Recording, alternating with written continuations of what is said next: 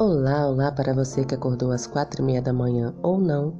Hoje é quarta-feira, dia 30 de setembro de 2020. O título da nossa lição de hoje é Recuperando o que foi perdido. Ao escolherem obedecer à mensagem da serpente, Adão e Eva enfrentaram, entre muitas outras consequências, a expulsão da sala de aula de Deus. Pense no que eles perderam por causa do pecado.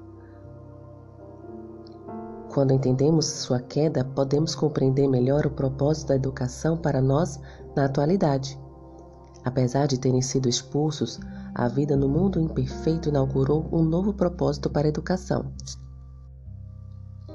Antes da queda, a educação era a maneira pela qual Deus fazia com que Adão e Eva conhecessem seu caráter, sua bondade e seu amor. Após a expulsão deles, a obra da educação passou a ser ajudar a humanidade a conhecer essas coisas, bem como recriar a imagem de Deus em nós. Apesar de sua remoção física da presença do Senhor, os filhos de Deus ainda podem conhecer sua bondade e seu amor.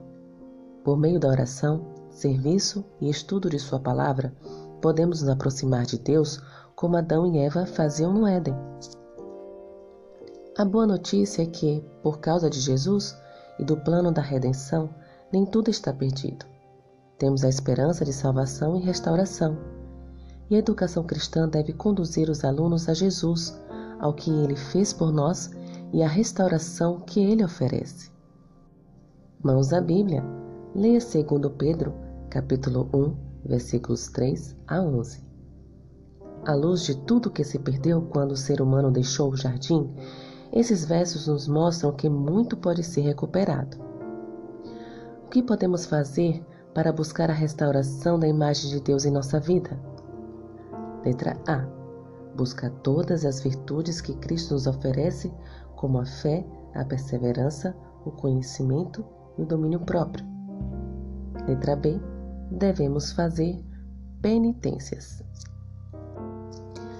Por meio de Jesus, recebemos todas as coisas que conduzem à vida e à piedade. Que promessa! Quais são algumas dessas coisas? Pedro nos deu uma lista: fé, virtude, conhecimento, domínio próprio, perseverança e assim por diante. Observe também que o conhecimento é uma das coisas mencionadas por Pedro.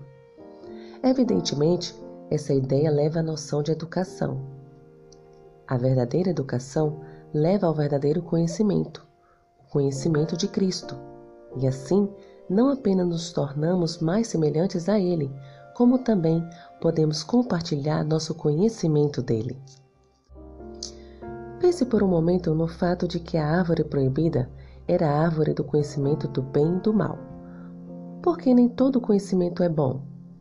Como sabemos a diferença entre o conhecimento bom e o ruim. E com mais esta reflexão, finalizo a lição de hoje. Que o Senhor te abençoe. Um bom dia.